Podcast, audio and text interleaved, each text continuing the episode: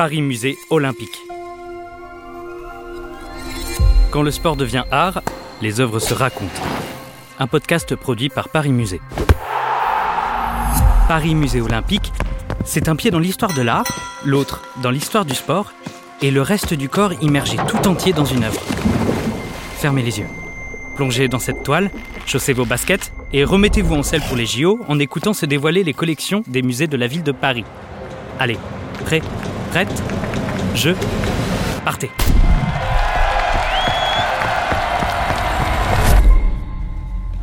Aujourd'hui, nous partons sur les traces des skis de Jean Moulin, résistant français durant la Seconde Guerre mondiale, plus de 40 ans après sa disparition. Allez, cet hiver, je prends l'air. On est en 1986 et j'ai décidé d'aller explorer les pistes enneigées d'Albertville. Excusez-moi, est-ce que je pourrais avoir un café, s'il vous plaît Oui, bien sûr. Ah, merci.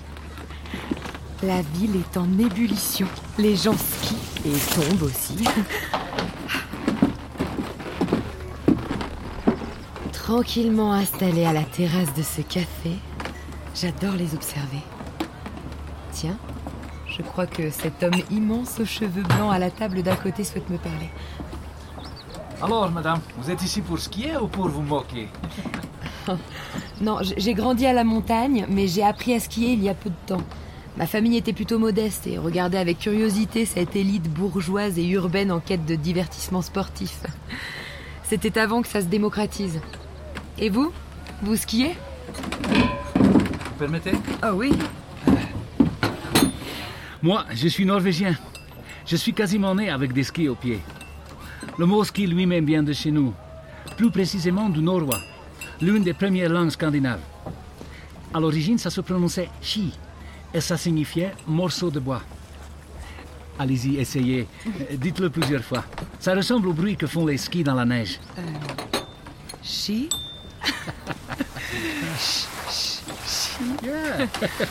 Est-ce que vous vous moquez de moi là? Mais non? non. mais chez nous, le ski était avant tout utile.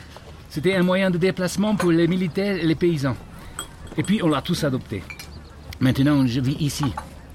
La Norvège me manque, mais j'y suis toujours relié, comme attaché par une fixation. Euh, à votre avis, euh, qui a inventé les premiers skis alpins? Alors laissez-moi deviner, euh, un Norvégien. Absolument. Un paysan du nom de Chandré Norheim. Il a inventé le télémarque en 1868 dans la province du même nom. Comment vous savez tout ça Ah, mon père a longtemps travaillé chez Gressvik, un fabricant de skis norvégien. Il en était si fier. L'entreprise produisait le modèle Splitken, les skis les plus à la pointe. La semelle du ski était constituée de lattes de bois collées qui rendaient le ski souple, léger et solide. Et elle l'empêchait de se tordre. La concurrence faisait rage et il fallait sans cesse inventer pour se démarquer. Ah, merci. Vous connaissez Jean Moulin Le résistant Vous n'allez pas me dire que Jean Moulin était norvégien quand même Non, Non non. Mais mon père a fabriqué ces skis. Lui et son ami Pierre Cotte étaient adeptes de la pratique du ski alpin et du matériel Grisvik. C'est- C'est marrant que vous parliez d'eux parce qu'ils se sont rencontrés ici à Albertville. Jean Moulin y était sous-préfet depuis 1925.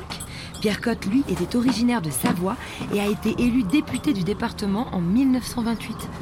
Ah, Alors après, ils sont devenus très amis et leur passion commune pour le ski les a rapprochés. Pendant les années 30, ils allaient souvent à Megève faire du ski de randonnée et s'initier au ski alpin. Les téléphériques fleurissaient dans les stations à cette époque. Ça devait être avec les skis de votre père alors. Et, et vous savez s'ils sont restés amis pendant la guerre? Alors, avant l'arrivée des Allemands, Jean Moulin a continué sa carrière en préfecture. Puis, il a choisi la résistance, le général de Gaulle et Londres en 1941. Pierre Cotte a proposé ses services au chef de la France libre, mais face à son refus, il a choisi les États-Unis pour continuer la lutte. J'imagine que skier n'était plus vraiment important après ça. Eh bien, je sais que Jean Moulin est retourné à Megève en 1942 et qu'il a été profondément choqué de découvrir que les gens là-bas étaient en faveur de la collaboration avec l'Allemagne. Mais c'est là aussi qu'il a rencontré Colette Ponce, cette jeune femme qui s'est occupée de sa couverture. Il a créé la galerie Romanin, le pseudonyme sous lequel il publiait ses dessins dans la presse avant la guerre. Il lui a proposé de la gérer et d'accepter de tout risquer sans poser aucune question et sans savoir ce qu'il y avait derrière. Ce qu'elle a fait. Moulin était collectionneur d'art, le plan était parfait. Mais ça n'a pas duré. Jean Moulin a été arrêté à Caluire près de Lyon en juin 1943. Il est mort un mois plus tard des suites de la torture. Je vois qu'effectivement vous êtes plus passionné d'histoire que de ski. Hein Allez, j'y retourne. Vous m'accompagnez jusqu'au remont de pente Allez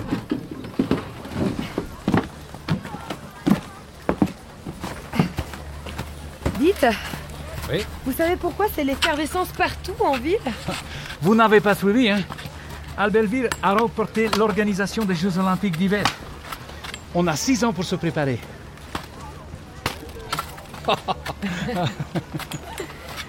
J'imagine que vous vous y connaissez aussi bien sur les JO. En toute modestie, oui. Je peux par exemple vous dire que les premiers Jeux Olympiques d'hiver étaient en 1924 à Chamonix. Au début d'ailleurs, cela s'appelait Semaine internationale des sports d'hiver à l'occasion de la 8e Olympiade de l'ère moderne. Alors, voyons voir à quel point vous êtes incollable.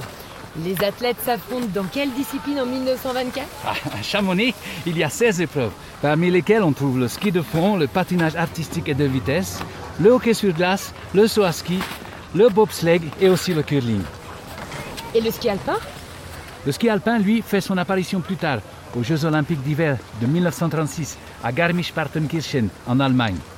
À cette époque, il n'y a que l'épreuve du combiné alliant descente et slalom. Et devinez quel pays a remporté ces JO Hmm, Le Honduras. Non, c'est la Norvège, qui sera le grand vainqueur du classement général des nations en 1936 avec 15 médailles. Vous voulez que je vous fasse une confidence qui va vous ravir? Fermez les yeux. Oui. Projetez-vous. Nous sommes en 2022. Les JO se déroulent à Pékin. Et c'est encore la Norvège qui est le pays le plus titré, toutes disciplines confondues. Waouh Allez On fait le tour en haut Cette fiction est une immersion sonore à partir des skis ayant appartenu à Jean Moulin, fabriqués par Splinken Fabriken et Axel Gresvig entre 1930 et 1939 et conservés au musée de la Libération de Paris, musée du général Leclerc, musée Jean Moulin. C'était Paris Musée Olympique, un podcast Paris Musée réalisé par Nuit Noire. Cela vous a plu? Découvrez les autres musées à travers Paris Musée Olympique.